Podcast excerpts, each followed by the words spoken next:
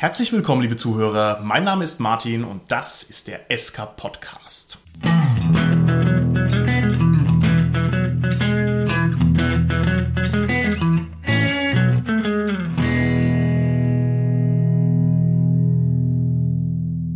Mit mir sind heute im Studio meine lieben Gäste, die Sarah, der Carsten und der Holger. Hi, hier ist die Sarah. Hallo, hier ist der Carsten. Ja, hallo, der Holger hier. In der heutigen Folge reden wir über Gamer Shame. Und Gamer Shame ist dieses seltsame Unbehagen, das sich ergibt, wenn man anderen Leuten von seinen tollen Hobbys erzählen soll. Jetzt muss ich mal fragen, was ist das denn für ein komisch düsteres Thema? Wer denkt sich denn sowas eigentlich aus? Wir wollen noch ein fröhlicher Podcast sein. Heieieiei. Das sind ja diese Alltagsthemen, die einen so beschäftigen. Ich denke es halt auch. Also gut, dann müssen wir mal gleich direkt ran an den Speck. Liebe Gäste im Studio, ich kenne euch alle recht gut. Ihr habt eine Menge, Menge echt nerdige Hobbys, ja? Und ich möchte von euch wissen, weiß denn eure Mutter von all diesen Hobbys? Sarah. Nein, nicht von allen. Aber ich erinnere mich gut an ein Zitat von ihr, wo sie paraphrasiert gesagt hat, warum beschäftigst du dich denn eigentlich mit all diesen komischen Hobbys? Ist dein Leben denn so schlimm? Jetzt bitte erzähl nicht dazu, dass es dabei ausgerechnet um unseren Podcast ging. Das ist ja echt äh, herzzerreißend. Lieber Carsten, wie ist es bei dir? Ja, mein Vater, das ist einfach eine andere Generation. Der weiß aber schon von meinen Hobbys. Der ist da auch immer eigentlich recht stolz darauf, wenn ich was geschrieben habe über mein Hobby in der Zeitschrift. Oder auch, als ich die deutsche Match Night Meisterschaft gewonnen habe, da habe ich so einen Pokal auch gehabt und ich weiß noch, den hat er dann Freunden von sich gezeigt und das war mir tatsächlich etwas peinlich. Aber es ist ja schön, wenn der Vater sich so freut über das, was der Sohn macht. Lieber Carsten, das ist natürlich auch eine sehr rührende Geschichte, aber das ist überhaupt nicht das, was ich hören will. Also ich will so. eigentlich hören, dass du erzählst. Ich habe irgendein verrücktes Hobby und traue mich eigentlich nicht auf der Arbeit davon zu erzählen oder meinen Nachbarn oder sowas, sondern mir ist es ein ganz kleines bisschen unbehaglich. Hast du da irgendein Hobby? Ja, am ehesten vielleicht, wenn ich erzähle, ich gehe auf Harry Potter Labs. Aber das Schöne ist, da komme ich vielleicht später nochmal drauf und kann was dazu sagen.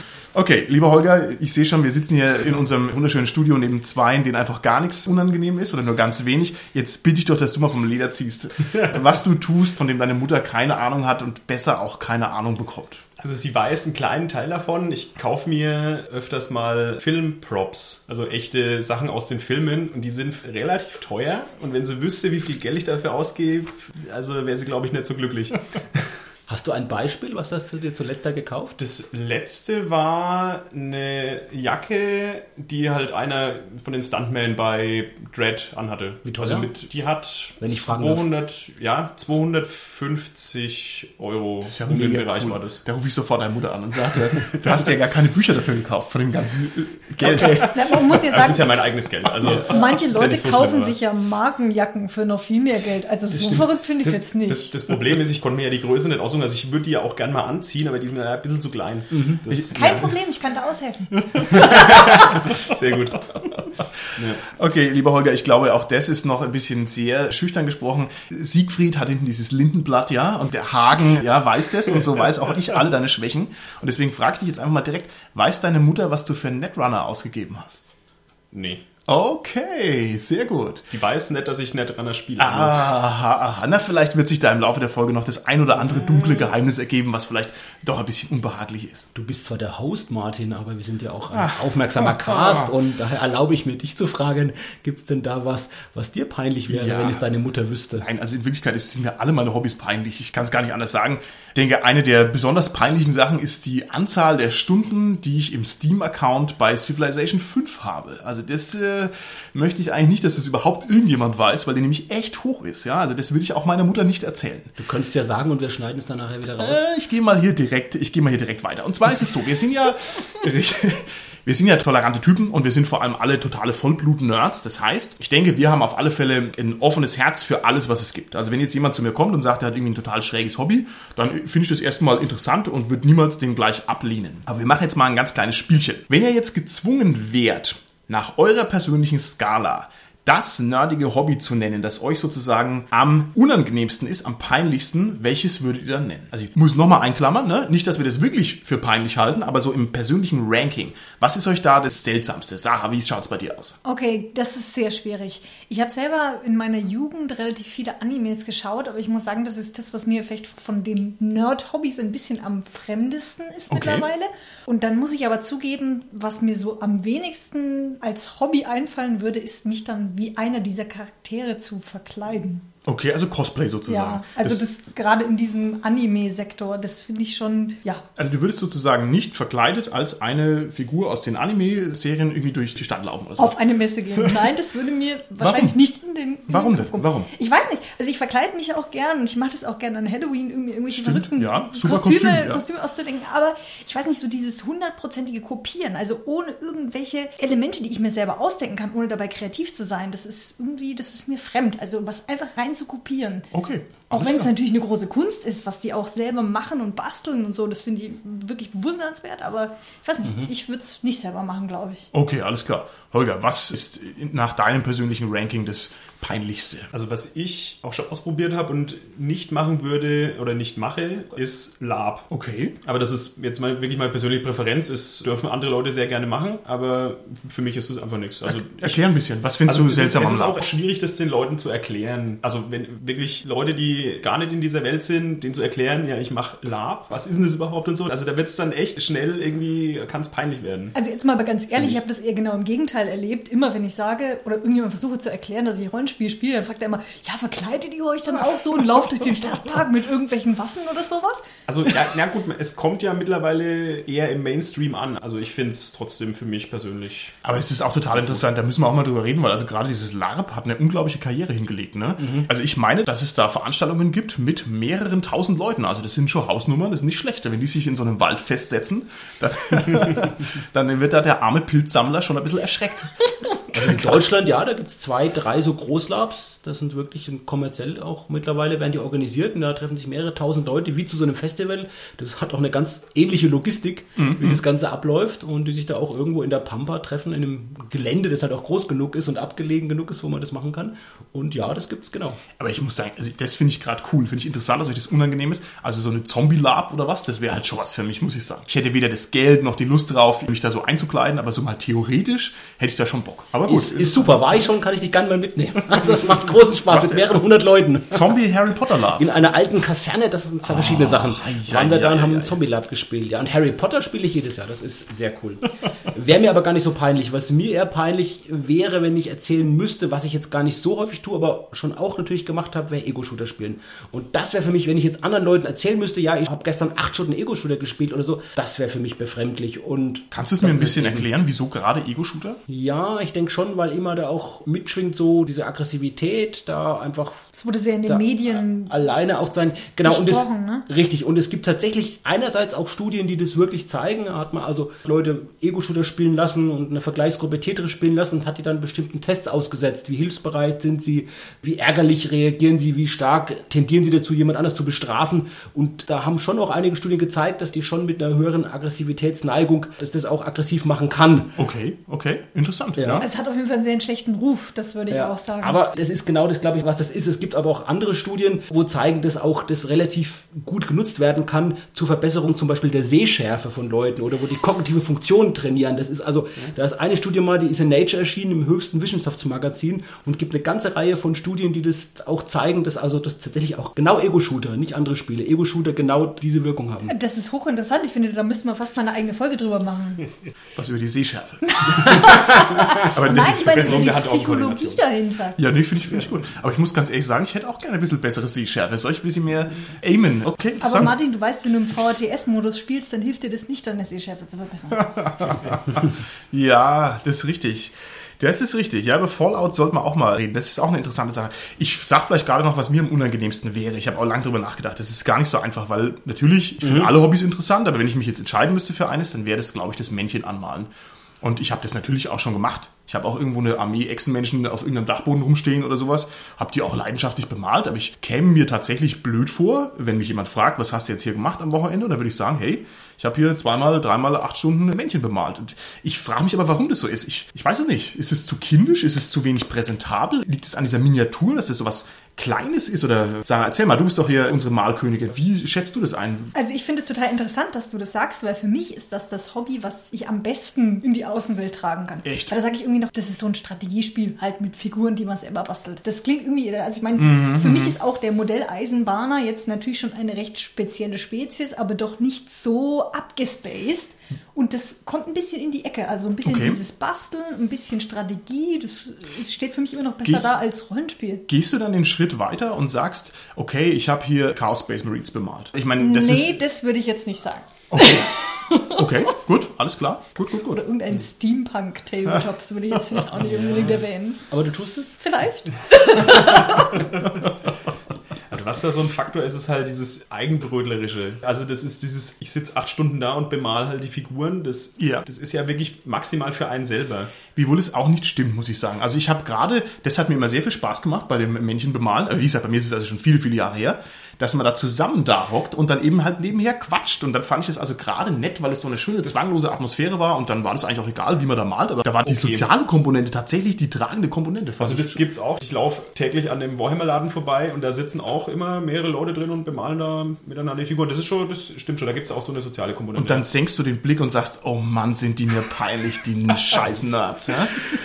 Okay, okay, ich denke, wir müssen mal weitermachen. Also es ist offensichtlich so, dass da jeder so ein bisschen eine andere Einschätzung hat. Hm, Ich wollte euch was fragen, und zwar, wieso gibt's keine A-Promis, die sich als Nerds outen? Ist natürlich jetzt ein bisschen übergeneralisiert, ich beschränke es mal ein bisschen ein. Ich meine jetzt echte, berühmte Leute, also nicht so aus der dritten Reihe. Wieso gibt's niemanden, der sich hinstellt und sagt, ich bemale Warhammer-Männchen? Oder warum gibt's niemanden, der sich hinstellt und sagt, hey, ich bin DSAler? Wieso gibt's das nicht? Also ich denke, da spielen zwei Faktoren eine Rolle. Das eine ist, das ist in Deutschland einfach gesellschaftlich ein bisschen mehr im Randbereich, also so ja, Nerd-Hobbys. Und naja, wenn man irgendwie eine Berühmtheit ist, man hat meistens wenig Zeit. Ich glaube auch, das ist ehrlich gesagt der Hauptfaktor. Also, die werden sicherlich kein Tabletop spielen, weil so viel Zeit, wie man dafür braucht, das kann jemand, der im Rampenlicht steht, ganz sicherlich nicht aufwenden. Ich weiß es nicht. Ich weiß es nicht. Also jetzt nehme ich mal den Harald Schmidt einfach her. Der macht seine Show, der produziert, ich weiß jetzt auch die genauen Daten nicht, aber der macht halt ein, zwei Mal die Woche oder was macht der irgendwas. Ich könnte mir schon vorstellen, dass der theoretisch die Zeit hätte, ja keine Ahnung was, halt mal eine Runde Siedler von Katan rauszuhauen, um jetzt mal ein sehr schwach nördliches Ding zu haben. Aber ich meine, es müsste ja rein statistisch hier und da mal jemanden geben, der sagt, ja, ich bin Präsident der Deutschen Bank, ich spiele übrigens auch War Machine. Aber gibt's ja nicht. Die Frage ist, vielleicht spielt ja Harald Schmidt Siedler von Katan, nur er erzählt es eben nicht in seiner Öffentlichkeit. Ah, wir, okay. wir wissen es also gar nicht, ob er das tut oder nicht. Und die entscheidende Frage ist erstmal, wir wissen es nicht. Also entweder er spielt und erzählt es nicht oder er spielt es gar nicht. Ja? Okay. Kann ja verschiedene Gründe sein. Ja? Ich frage mich aber auch, wer in der Öffentlichkeit sagen würde, ich spiele Brettspiele, weil das macht doch jeder, oder? Also ich finde, es ist okay, wenn man in der Öffentlichkeit sagt, ja, ich gehe joggen. Und ich würde auch sagen, Joggen ist, mein, ist natürlich ein tolles Hobby, aber es ist auch irgendwie repetitiv und man könnte es also auch kritisieren, dass jemand joggen geht. Man kann sagen, es ist irgendwie ein sinnloser Zeitvertreib, theoretisch. Ich könnte jetzt schon eine Menge von Nerd-Hobbys ranbringen, wo ich sage, das ist ein sinnvollerer Zeitvertreib nach bestimmten Kategorien. Insofern ist mir nicht ganz klar, wieso das eine also erzählbar ist und das andere nicht. Was meint ihr dazu? Ja, dann sind wir jetzt wieder bei dem Faktor, dass es gesellschaftlich halt nicht so ganz akzeptiert ist. Also, aber warum nicht? Weil es jetzt erst im Mainstream ankommt. Beispiel, in Amerika spielen, also ich weiß nicht die genaue Zahl, oder es gibt so einen Prozentsatz, so grob irgendwie 20 Prozent, 25 Prozent aller Erwachsenen in Amerika haben früher mal D&D gespielt. Sei es nur irgendwie ein, zwei Mal gewesen, aber die, also das kennt jeder. Okay, alles Oder klar. halt zumindest ein Viertel der Bevölkerung kennen das, haben es schon mal gemacht. Und das ist einfach ein viel größerer Prozentsatz, als es in Deutschland, denke ich, der Fall ist. Okay. Und da ist es einfach dann mehr in der Kultur, in der Popkultur drin. Ich denke, jemand, der ja das nach außen trägt und erzählt, der überlegt sich ja vorher, bevor er es macht, wie könnten denn die Reaktionen sein? Für mich vielleicht jetzt als Showmaster ist das für mich gut, ja? steigert es meinen Marktwert, macht es mich interessant, dann würde ich vielleicht auch ein ausgefallenes Hobby erzählen. Oder ist das was, wo die Leute mich eher belächeln oder so und es nicht gut finden, dann würde ich es eben nicht erzählen. Gerade in Deutschland, denke ich, hängt es vor allem auch davon ab, wie die Medien darüber berichten. Ja, und ja, da kenne ich einige Beispiele, gerade von Star Trek-Fans zum Beispiel, war früher auch mal in der Star Trek-Fanszene, die Fragen, die die immer hatten, wenn die mal irgendwo was Berichterstattung gemacht haben, die haben sich immer Uniformierte geschnappt und immer war die Frage, welchen Charakter stellst du dar? Als wenn alle Star Trek-Fans Live-Rollenspiel machen würden, was ja nicht Schlechtes ist. Aber das war so, die haben gar nicht verstanden, warum sich da vielleicht Leute in ein Kostüm anziehen und es treffen, um gemeinsam einen Film zu schauen. Okay. Also ich finde es trotzdem verdächtig. Ich kenne genau einen, sagen wir mal A-Promi, das war der Philipp Rössler, der hat mal öffentlich irgendwo zugegeben, er liest Fantasy-Romane. Das war das einzige Mal, wo mir quasi einer, der wirklich präsent in den Medien ist und sozusagen hier einen seriösen Job machen musste, dass der das mal wirklich zugegeben hat. Ich stelle mal die Frage an unsere Hörer, vielleicht mag mir jemand in die Kommentare reinschreiben, ob der noch andere prominente Leute kennt. Und jetzt bitte nicht hier dritte Reihe RTL oder was, sondern so richtig wichtige Figuren, die irgendwie sich da outen. Wir sollten vielleicht sagen, also deutsche Prominente. Genau, genau. ne? Also, weil das ist doch seltsam, denn entweder sie haben da keine Hobbys oder sie sagen es nicht. Eins von den beiden muss es ja sein. Das ist doch eine interessante Frage. Okay, ich denke, wir gehen mal ein Schrittchen weiter. Was macht denn ein Hobby zu einem akzeptierten Hobby und was drängt es sozusagen an den Rand hinaus? Sarah, mach doch mal einen Vorschlag. Ich würde mal grundsätzlich sagen, alle Hobbys, die kindisch wirken, also wie beispielsweise Zeichentrickserien schauen oder Ja, ähnliches, die werden wahrscheinlich eher nicht so geachtet sein und alles, was ernster ist, wird eher geachtet. Okay, finde ich gut. Jetzt suche ich nach einem Gegenbeispiel. Haben wir irgendwie eine kindliche Sache, die total akzeptiert ist? Spazieren gehen oder was? Sendung mit der Maus schon. Sendung mit der Maus gucken. Stimmt, tatsächlicherweise. Sesamstraße. Das wirklich? Sendung mit der Maus, sag ich mal, das gibt schon so lange. Da ist jeder mit aufgewachsen, das wird ja genau das Stimmt, der Effekt. genau. Ne? Also Die Frage ist halt, warum werden manche Sachen als kindisch abgetan? Also ich finde, du hast vollkommen recht, Sarah, das- das ist eine gute Kategorie. Aber wenn ich mir jetzt überlege, Battlestar Galactica zum Beispiel ist ja definitiv nichts, womit ich jetzt in der Öffentlichkeit hausieren gehen kann, weil es wirkt als Science Fiction irgendwie so wenig ernst, aber das ist ja eigentlich wenigstens über gewisse Strecken eine ziemlich solide, sattelfeste, politisch interessante, philosophisch interessante Serie. Aber das sagst jetzt du, wo du die Serie kennst und wo du die gesehen hast. Ich glaube, genau jemand, der die nicht kennt und nur da mal vielleicht einen Trailer gesehen hat oder ein Plakat gesehen hat, der glaubt was anderes davon. Richtig, das ist er gut. denkt, das sind irgendwelche Freaks, die da mit Raumschiffen rumfliegen Ja. und was und Leute, die vielleicht glauben. Ich denke, das ist überhaupt bei dem ganzen Fantastik-Hobby immer so, dass das Vorurteil ist, dass viele Leute haben, dass jemand, der Fantastik konsumiert, dass der das für bare Münze hält, dass der glaubt, das ist tatsächlich Oh, so. super, das kann echt sein. Also, Stichwort Eskapismus. Da, ja, okay. Uh, jetzt äh, schnell Aber abbrechen. da sind wir wieder bei dem Ding, wenn es irgendwie eine sehr fiktive Ebene hat, auf der sich das Ganze bewegt, dann wird es wahrscheinlich auch eher schwierig sein für den Mhm. Außenstehenden, das für voll zu nehmen. Aber wenn ich jetzt zum Beispiel Höhenkammliteratur lese, das ist ja auch rauf und runter fiktiv. Also was weiß ich, irgendwas von Goethe oder sowas. Das ist ja auch jetzt nichts Solides oder sowas. Also ich verstehe dein Argument, aber ich finde es interessant, dass zum Beispiel Fantasy und Science Fiction oder auch diese komischen Western-Stories, dass die wertlos sind, aber halt andere Sachen, die ähnlich fiktiv sind, dann plötzlich einen eigenen Wert bekommen. Ja, schön geistige Literatur. Also was bei so fiktiven Sachen auch immer ein gewisser Faktor ist, also du musst ja Worldbuilding betreiben. Du musst ja erstmal erklären, wie funktioniert denn die Welt. Genau. Und das ist meistens eher so technisch, also in Science Fiction ist halt immer so, nee, du musst halt erklären, äh, warum gibt es jetzt Raumschiffe und so weiter, wie funktioniert das, also mehr oder weniger, wie funktioniert das alles. Und dann kannst du ja erst in die andere Ebene, also dass du halt die Geschichte erzählst. Ja, und bei normaler Literatur, die ja nur das Leben von irgendwie Menschen erzählt, die halt in der normalen Welt existieren, da musst du ja kein Worldbuilding machen. Du musst halt kurz beschreiben, okay, so und so ist es gerade, aber das weiß ja eh jeder. Okay, ich darf dir ein Gegenbeispiel ganz kurz geben. Wenn ich jetzt zum Beispiel dir in der Öffentlichkeit irgendwie was erzählen würde über die Wirtschaft, ja, wie lege ich mein Geld am besten an? Ich glaube, da würde ich ähnlich viel Worldbuilding betreiben müssen, weil es einfach sehr komplexe Konstruktionen sind, sehr komplexe Systeme. Und ich glaube, das ist vielleicht ferner als jetzt hier ein Fendelalter-Setting oder was, wo ich weiß, aha, der Ritter und der Zauberer, das ist irgendwie, nah, aber jetzt irgendwie so komplexe Derivatsgeschichten oder sowas. Ich finde, das ist nicht weniger komplex, aber das eine ist halt total anerkannt. Und da könnte ich mich auch äh, hinstellen und könnte sagen, jawohl, so und so funktioniert die Börse, aber wenn ich sage, so und so funktioniert Mittelerde, dann ist es irgendwie lächerlich. Seltsam. Ja, wobei, wenn ich jetzt mal überlege, so der Artus und die Ritter der Tafelrunde, das ist ja, also kennt ja jeder und ist auch sehr gefestigt, würde ich sagen. Jetzt beispielsweise die Mittelwelt von Herr der Ringe kennt jetzt auch schon fast jeder. Nur dann zu erkennen, dass es vielleicht auch noch was anderes gibt, neben diesen Standardszenarien, dafür reicht dann wahrscheinlich der Weitblick nicht. Okay, alles klar. Was würdet ihr sagen zu der Kategorie, eine Tätigkeit ist dann anerkannt, wenn sie wenig eigenbrötlerisch ist? Ist das eine griffige Sache oder nicht? Jein. Ich denke an eine Tätigkeit, die sehr eigenbrötlerisch ist und die sehr anerkannt ist. Das ist die Autorentätigkeit. Okay, ja, erklär's mal ein bisschen noch. Ja, ein berühmter Autor, der Mark Ellsberg, der diesen Blackout-Roman geschrieben hat. Der hat es bei Facebook, hat er neulich gepostet zum Beispiel, dass der Roman sich eine Million Mal verkauft hat. Und ich denke, so einen Roman zu schreiben zum Beispiel, das ist ja wirklich, das ist eine ganz harte Arbeit. Da muss man alleine im stillen Kämmerlein hocken, muss in die Tastatur hauen, muss tippen, muss recherchieren, vielleicht mit ein paar Leuten auch sprechen oder so. Aber das ist eigentlich eine einsame Tätigkeit. Das ist anerkannt, du hast Das- recht, ne? Aber Also, es ist ja, anerkannt. ja, ja. in Na, der es ist einsam, aber eigenbrötlerisch würde ich jetzt nicht unbedingt Mhm. sagen. Schließlich beschäftigt er und belustigt er damit ja seine Leser. Ah, Okay, da müsste Also man ich- vielleicht nochmal definieren, was eigenbrötlerisch, das stimmt, du hast recht, da gehört noch was dazu. Ich denke, da mischt sich eine neue Kategorie Ja. rein und zwar ist es ein produktives Hobby. Also ich finde, du hast recht. Also sozusagen Hobbys, die irgendwie etwas erschaffen, wirken besser als Hobbys, die konsumieren. Ich weiß nicht, ob das glücklich ausgedrückt ist, aber ich glaube schon, wenn ich sage, ich setze mich zu Hause hin und bemale Männchen und jetzt kommt der Nachbar her und sagt, was hast du mit deiner Zeit gemacht? Irgendwie nichts Sinnvolles. Ne? Ich glaube schon, dass das also ein dickes Minus ist in der Akzeptanzliga. Wenn ich aber sagen kann, ich habe Liegestützen gemacht und kann sagen, jetzt bin ich also schlanker und stärker, geschmeidig wie ein Windhund, dann ist es vielleicht gut. Aber wenn du sagst, ich habe beim Golden Demon Award gewonnen, dann ist es wieder cool.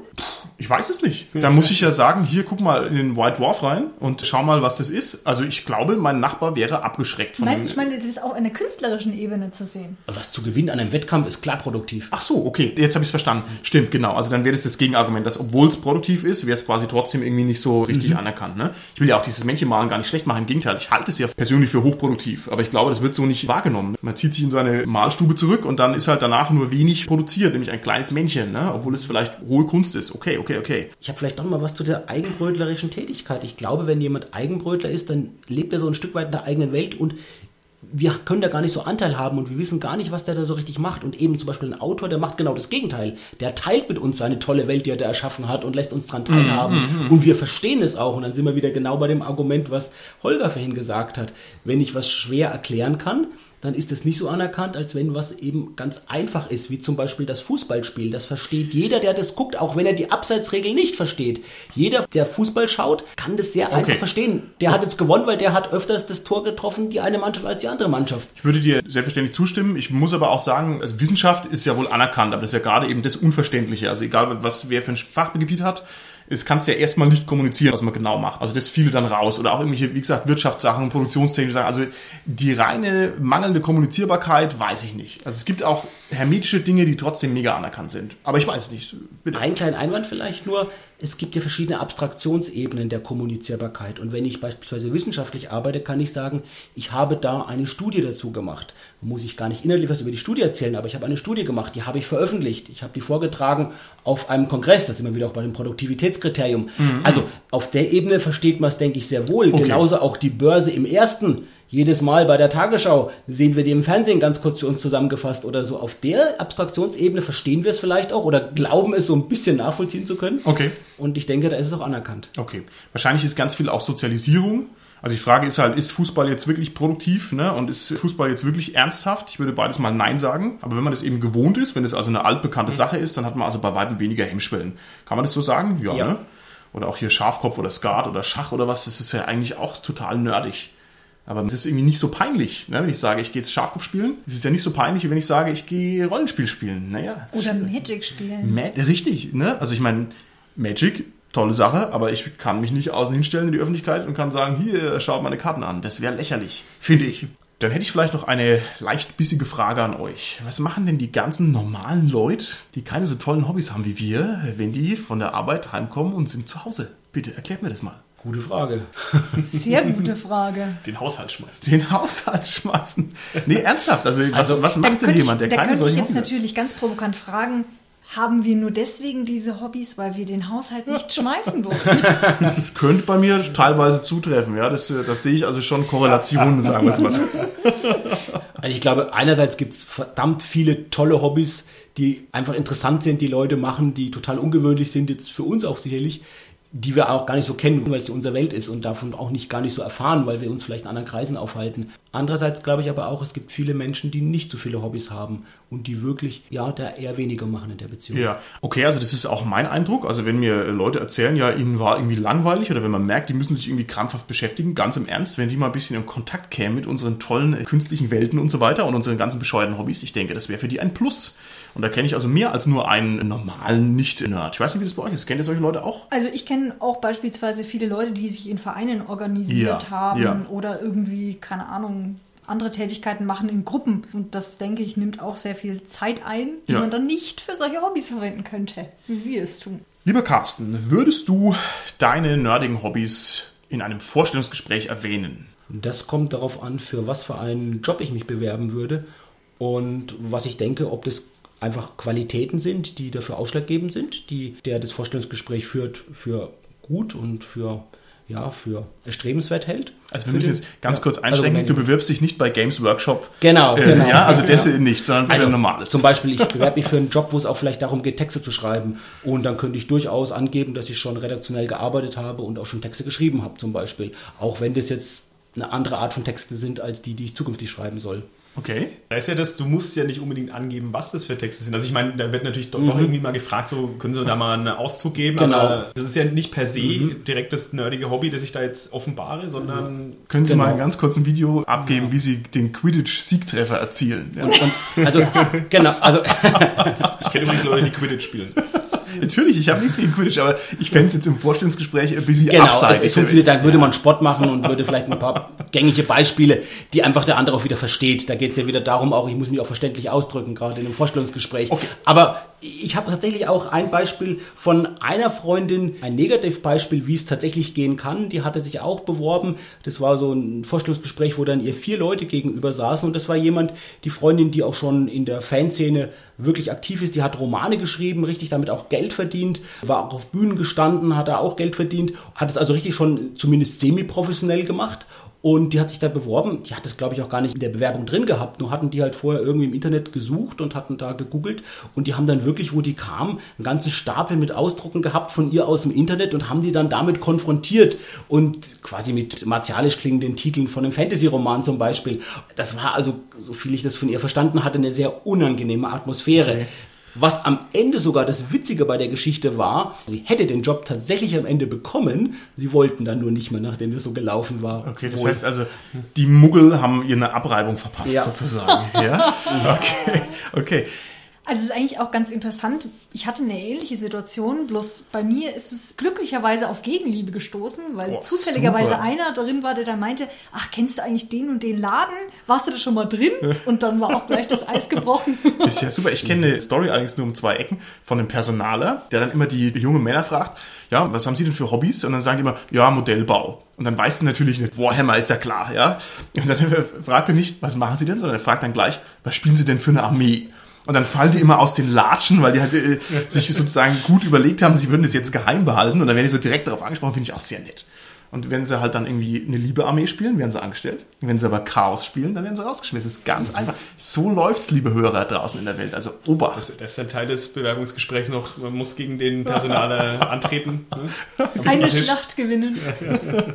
Wenn ich jemand hätte, der ein Vorstellungsgespräch mit jemand führt, der Romane geschrieben hat oder so, das fände ich ja also egal für was tolle Zusatzqualifikationen, wenn der noch was ganz anderes macht, also das wäre für mich ein deutliches Plus, selbst wenn das jetzt was wäre, was weiß ich, Heimatromane oder so, wo ich jetzt vielleicht nichts mit anfangen kann. Also ich fände es auf jeden Fall äh, eine tolle Sache.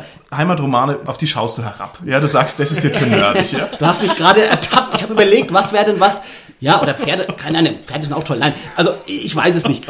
Vielleicht noch, wenn ich mich jetzt bewirben würde, ich habe tatsächlich über Schach promoviert und bei mir steht halt der Titel der Dissertation. Würde ja, wenn ich mich irgendwo bewerben würde, auch im, da drin stehen. Und dann müsste ich halt das erklären, dass ich halt über Schach promoviert habe. Wobei Schach wiederum erstens ein anerkanntes Ja, ja, Hobby ist. absolut. Und zweitens auch wissenschaftlich. Es gibt wahrscheinlich schon bald tausend publizierte Studien mit Schach. Ja, das gilt so als Drosophila der Kognitionspsychologie. Ich habe aber auch vielleicht noch zwei kleine Beispiele von Freunden, Ja, die auch sich akademisch mit Spielen beschäftigt haben und da etwas skurrilere Sachen gemacht haben.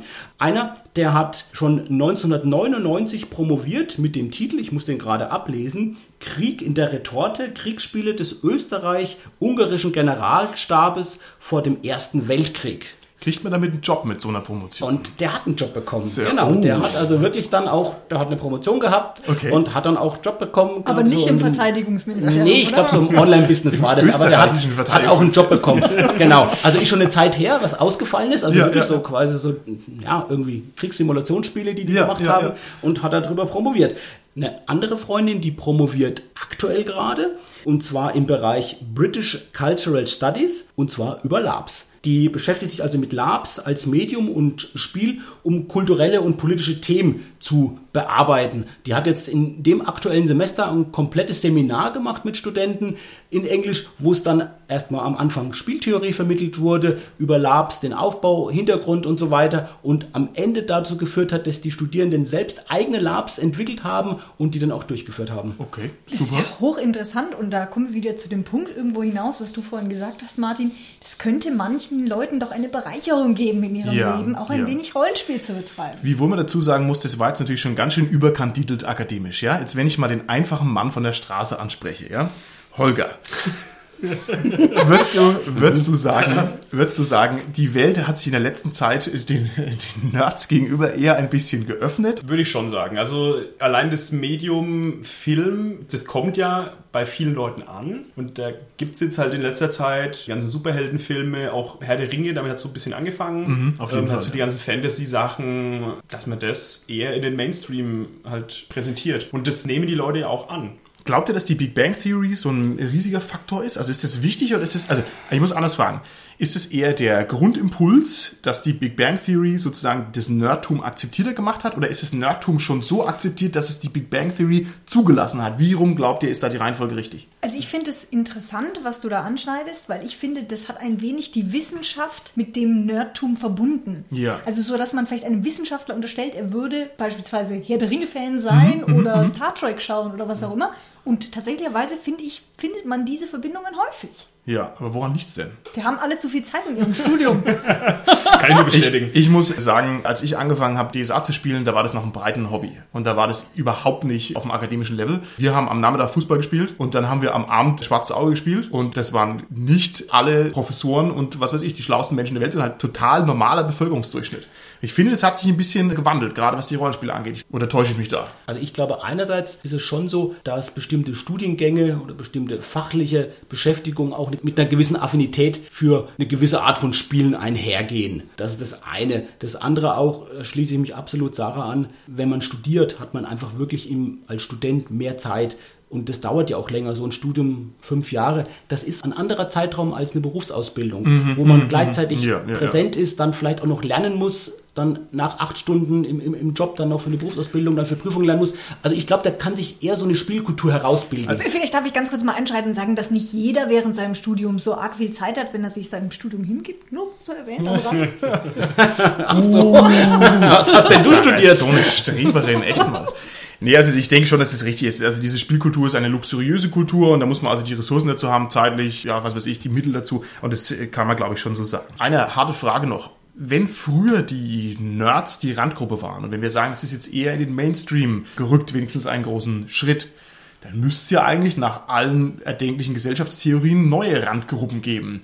Sprechen wir jetzt mal über rein kulturelle Sachen. Was glaubt ihr denn? Was sind denn heutzutage die kulturell geächteten Subgrüppchen, die sich nicht so richtig aus dem Loch trauen? Was jetzt hier die Gamer irgendwie schon machen können oder ein bisschen mehr machen können? Also ich hätte als Bauchentscheidung gesagt, vielleicht sind es die, die früher die normalen Sachen gemacht haben. Sowas wie Volkstanz oder Volksmusik. Okay. Das ist doch mittlerweile schon recht randständig geworden. Also du meinst, da hat sich sozusagen das Verhältnis ein bisschen umgedreht. Das kann ich mir schon vorstellen. Alles, womit man jetzt aktuell Geld machen kann, das ist so immer der Mainstream. Und manche Sachen fallen dann einfach raus, weil es halt quasi die neuen Sachen gibt, die lösen das alte ab. Und dann, also, ne, es ist halt einfach dieses, das Alte ist quasi jetzt die Randgruppe. Okay, du sagst vor allem, die Finanzen sind ein relevanter Faktor, weil diese. Gaming-Industrie oder was, das ist ja ein. Multimilliarden-Dollar-Business. Also das ist schon, ist schon eine richtige Hausnummer. Was würdest du denn sagen? Ich weiß es nicht, aber das muss auch geben. Ich glaube zum Beispiel, dass Fernsehen massiv an Boden verloren hat.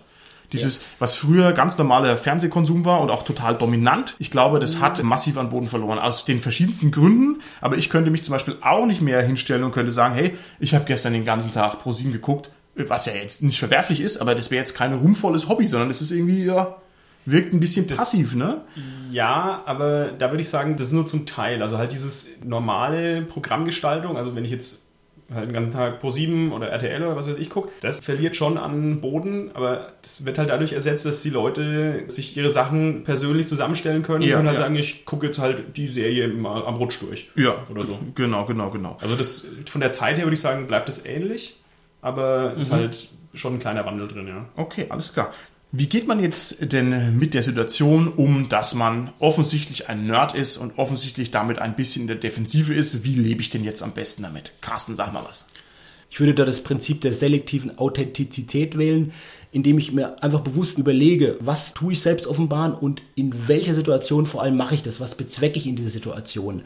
Und das ist zum Beispiel, wenn ich jetzt mit Kollegen zus zusammen einen Abend verbringe und wir uns da auch über private Dinge austauschen, dann ist es völlig in Ordnung, wenn ich denen von meinen Hobbys erzähle, auch wenn die die vielleicht etwas komisch finden und wenn die ganz andere Hobbys haben. Das ist dann einfach so im kollegialen Austausch was, was völlig angemessen ist. Wenn es jetzt aber darum geht, es jetzt im Dienst eine Besprechung machen will mit Kollegen und ich fange an von Privatsachen zu erzählen, dann ist das halt völlig daneben und völlig egal und es ist völlig, also es ist völlig egal, über was für Privatsachen ich dann auch erzählen würde, weil da geht es jetzt im Prinzip darum, eine Dienstbesprechung zu machen. Also ich beginne in jeder Dienstbesprechung jeden Ja. Satz mit Indiana Jones würde jetzt. ja, MacGyver ja. würde Ja. jetzt. Und das ist genau. Aber, aber was bezweckst du damit in dem Moment? Wenn du es machst, wenn du das als Gag bringst, in einem Vortrag irgendwie mal kurz eine Nerd-Anspielung als Gag bringst, um das aufzulockern, um Leute zu erheitern, dann ist das genau der Zweck und dann ist das völlig angemessen und richtig, das in dem Moment auch zu tun. Okay, alles klar, wunderbar. Ich denke, das eignet sich gut als Schlusswort. Dann sind wir an der Stelle raus. Bis zum nächsten Mal. Tschüssi. Ciao. Ciao.